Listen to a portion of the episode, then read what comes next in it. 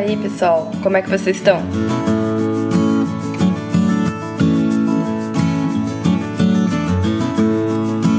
Aqui quem fala é a professora Flavilene.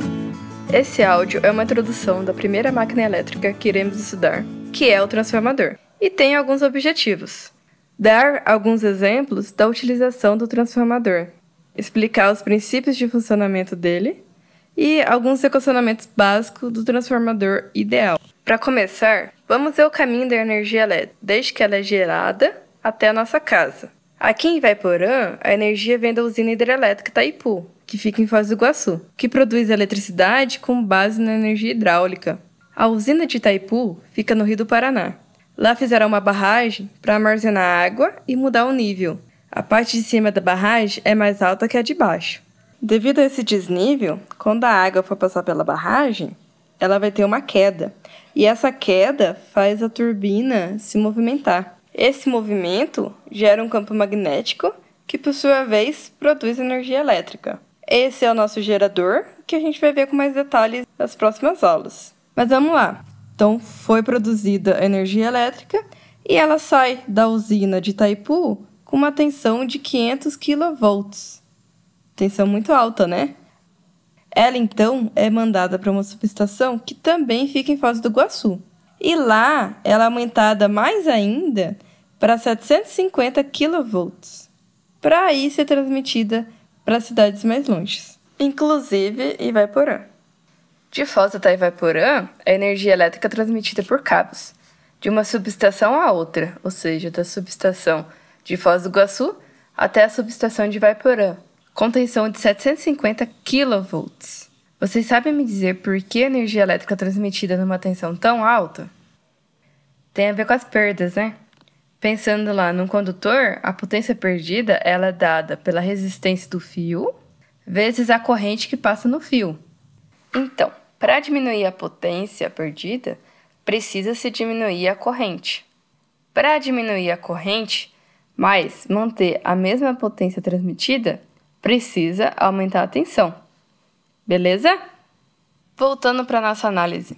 A nossa energia chegou em Vaporã, mas 750 kV é uma tensão muito alta e perigosa para ir dentro da cidade. Portanto, a subestação de Furnas de Vaporã ela vai diminuir a tensão para 13,8 kV e a partir daí é distribuída para nossas casas. Mas você deve estar se perguntando, professora, na minha casa é 110, 220, não 13,8 kV. Corretíssimo. Então, antes de chegar na sua casa, nos postes ocorre mais uma transformação de 13,8 kV para 110 ou 220 volts. E aí sim você pode utilizar a energia elétrica para utilizar os equipamentos, como televisão, geladeira, micro-ondas, carregador de celular e entre outros.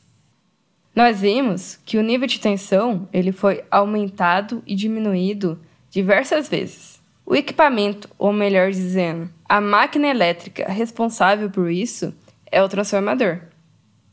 Existe uma outra aplicação importante do transformador, que é dentro da nossa casa. Tem equipamentos que não utilizam 110 ou 220 para o funcionamento. Nesses equipamentos é necessário ajustar o nível de tensão. Por exemplo, o carregador de celular ou a fonte para o notebook, eles precisam de uma tensão contínua de 5 a 20 volts, dependendo do modelo. Então, além de abaixar a tensão, é preciso fazer a conversão de corrente alternada para corrente contínua. No ano passado, a gente aprendeu que utiliza retificadores com diodo para fazer essa conversão. Lembram? E tem outro equipamento na nossa casa que utiliza uma tensão muito mais alta que 110. Vocês sabem qual é? É o micro-ondas, né? Ele utiliza uma tensão de 2,1 kV para o funcionamento. Dentro do micro-ondas tem um transformador para fazer esse aumento de tensão.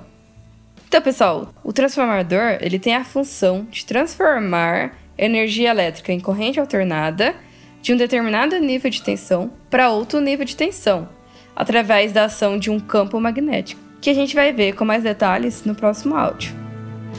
Bom, é isso. Até a próxima aula. Abraços!